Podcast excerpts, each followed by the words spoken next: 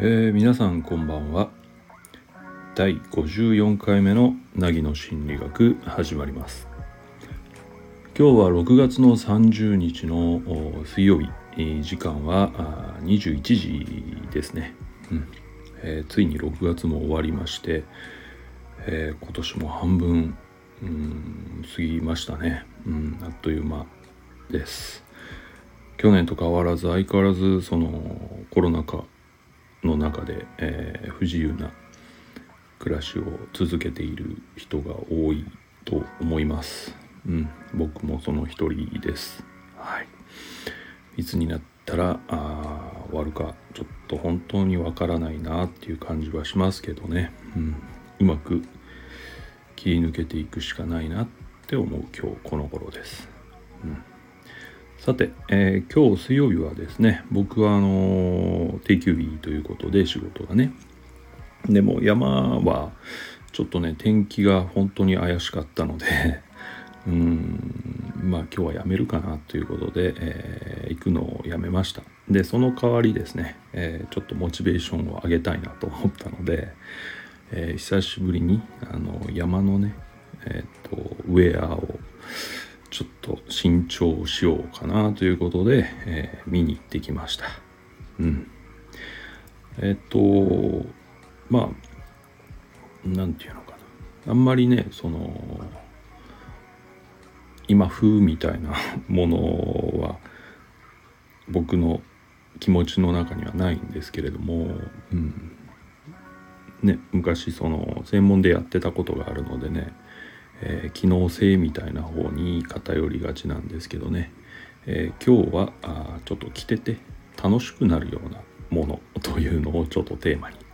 えー、選んだんですよね。ねこれもさっき言ったコロナ禍のちょっと重い気分みたいなのをせっかく山に行く時ぐらいは打破したいなということで、えー、自分にしてはちょっと明るめのものを、え選んだりしてですね、えー、あまた行きたいなっていうモチベーションを上げてきました。うんこんな風に、えー、その何かやってないとしても、えっと思い出すとか思えば気持ちが上がるみたいなことがあるとちょっと支えにはなるかなとは思うんですけどね。うんさて、えー、今日54回目の凪の心理学ですが今日はねあの距離感がわからないならどうするかみたいな話をしたいと思います。うんえっと、僕のやってる愛着の問題においては、うんと、他人との距離がよくわからないという方が、まあ、割と多いんですよね。うん、で人で傷ついてきてるので、まあ、どうしてもその人に対する恐怖感が強いっていうことで、えー、人との距離を取りすぎてしまうとか。で逆にうんと傷ついてきたからこそ今度こそはって期待が高まってしまってその近づいてしまう。この人かもって思った時に猛烈に接近してしまって壊れてしまうとか。こういうちょうどいい中間点みたいなのがちょっと見えないなっていう風になってる方多いんですよね。うん、で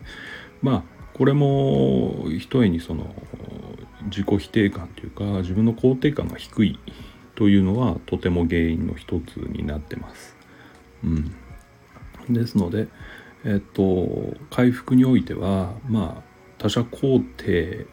の経験っていうのはすごく必要。他者肯定他者による他者に肯定されることが必要なんですよね。一定一定量、うん、だから人に認めてもらう。人に受け入れてもらう。人に理解されるみたいな経験はちょっとしないといけないっていうことになるんです。うん、それもその認めてもらうために頑張って認めてもらうとかじゃないんですよ。うん、前も言ってるけど回復にはですね無条件の受け入れみたいなのを体験する必要があります。無条件の愛情みたいなことね、うん、だから自分のままでいても頑張らなくても相手が受け入れてくれるという体験が必要なんですねでそうなるとそういう相手とか場所ねがやっぱり必然的に必要になってきます。うん、そこに行けばまあ受け入れてくれるそこに行けば分かってくれるみたいなそういうものが必要なんですよね。うん、でそういうところである程度強い依存はいけないんだけどある程度その頼るという形での依存は必要だと言われている。しかしですね距離が近づけすぎてしまう人にとってこの提案って結構危険でどうしても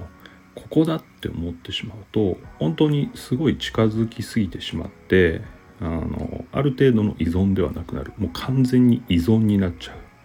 それを支えにしちゃうみたいなことが起きがちなんですよ。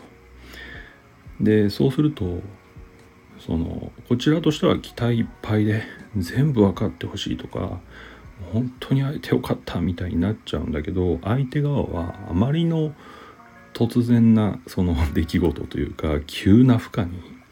やっぱり負担が大きすぎてですね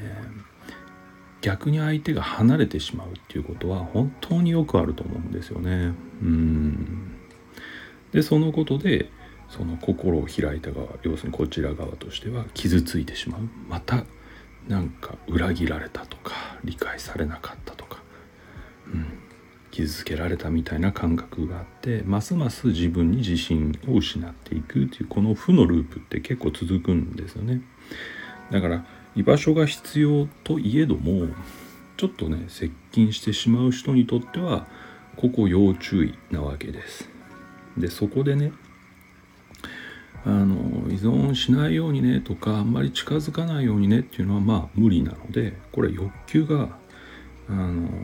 考を上回ってしまう理性を上回ってしまうからそうなるので。だからそこを理性で抑えろっていうのは無理ね。そこでねあの提案の一つとして挙げられているのは依存先を複数作りましょうっていうことなんですね。で特に分野で分けてみましょうっていうのはよく言われることです最近、うん、分野で分けるってどういうことかっていうと例えば、うん、仕事のことはこの人にとか趣味のことはこのコミュニティでとか恋愛の時はこのグループでこういうふうにですねあの分野を区切って相手にちょっと頼ってみる。でその上で理解されるっていう経験を積むわけです。だから一人一人に対する寄りかかり度合いは当然分野内でしかないのであの全部寄りかからなくなりますよね。そこのルールだけ決めてあれば。うん。これによって今まで一人に対して仕事も恋愛も生き方も趣味もってやってたのが、うん、分散して例えば100あるものを100ぶつけてたのが100あるけどこの人には20ここのグループには30ここには10とか言って分けていくことであの全部ぶつけたとしても相手はそんなに負担に感じないっていうかうん。それだけだったらもう全力でサポートできるみたいな余裕が生まれることさえあるわけです。そういう中で理解されていくということは割とあの可能性が出てくるかなとは思うんですよね。うん。こうやって依存度を下げる方法は一つちょっと考えてもいいかなっていうふうに思います。うん、ですのでまあ僕はねこういう仕事をしてますので過去にこういう居場所とかそういう人っていうことで、えー、それにチャレンジして、えー、相手に惹かれてしまうとかコミュニティから締め出されてしまうっていう人をものすごくたくさん見てきています。うん、でああいうの続くと本当に開けなくなっちゃうので怖くてだから今回はうんともし何回かやってそういうことになってしまったのであれば最初からちょっと分野別にしてはどうかなっていう話を、うん、したいなと思ってさせていただいたということです。もちろんこれどう見つけていくかっていう別の課題あと見つけた後何を話していくかっていうのも難しい課題としては存在しているんですが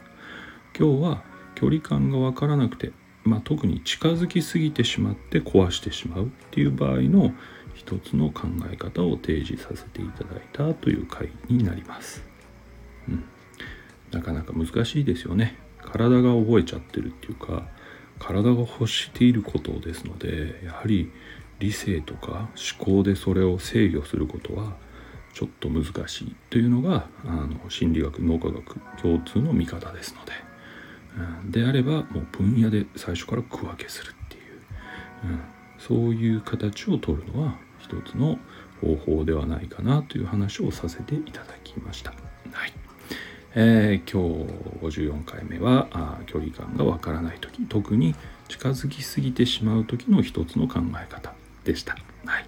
ここまで聞いていただいてどうもありがとうございます。うん、また明日お会いする時間までどうかお元気でお過ごしください。ではおやすみなさい。